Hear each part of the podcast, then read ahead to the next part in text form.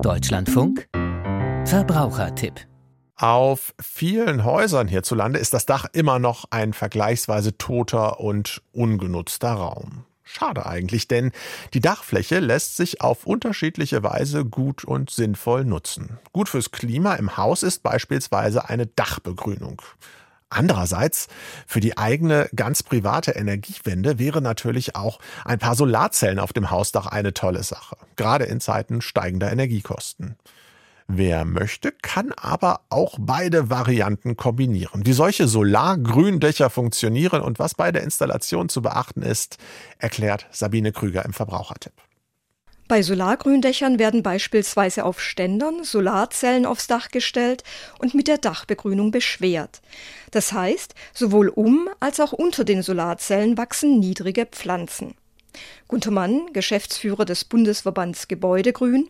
Für mich sind die Top-Argumente, ein Solargründach zu machen, dass Sie mit einer Fläche, die Sie eh schon gekauft und der Natur entnommen haben, oben eine weitere Fläche schaffen. Sie haben Lebensraum für Tiere, Sie halten viel Wasser zurück und haben gleichzeitig noch Klimaschutz mit dabei, wenn Sie die PV-Anlage draufbringen. Also beide Maßnahmen Klimaschutz und Klimawandelanpassung auf einer Dachfläche vereint.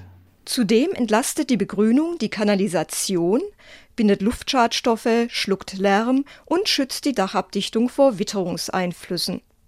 Das bestätigt auch Annika Dobos, Referentin im Projekt Mehr Grün am Haus der Verbraucherzentrale Nordrhein-Westfalen. Man sagt, die Lebensdauer wird so um das zwei- bis dreifache verlängert von meiner Dachabdichtung.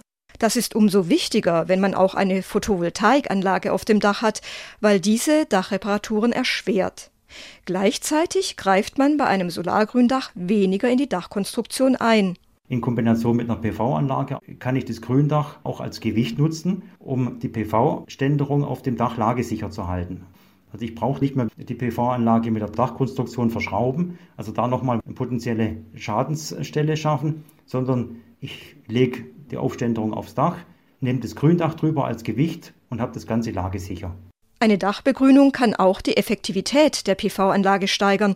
Dadurch, dass die Pflanzen Wasser aufnehmen und verdunsten, kühlen sie die PV-Anlage.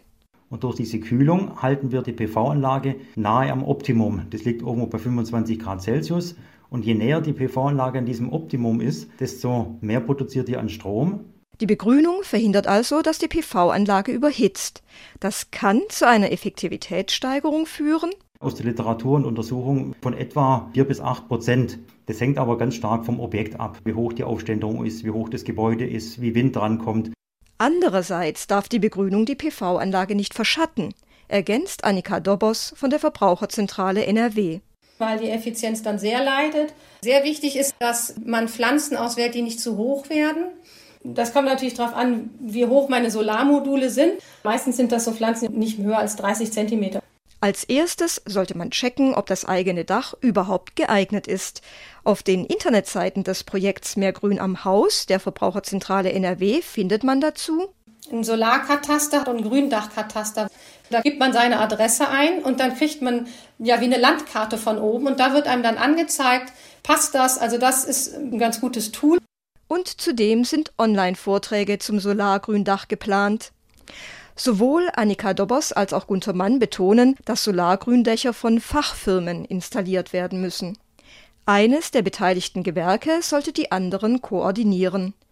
Dann klappt's hoffentlich mit dem Klimaschutz und der Klimawandelanpassung auf dem eigenen Dach.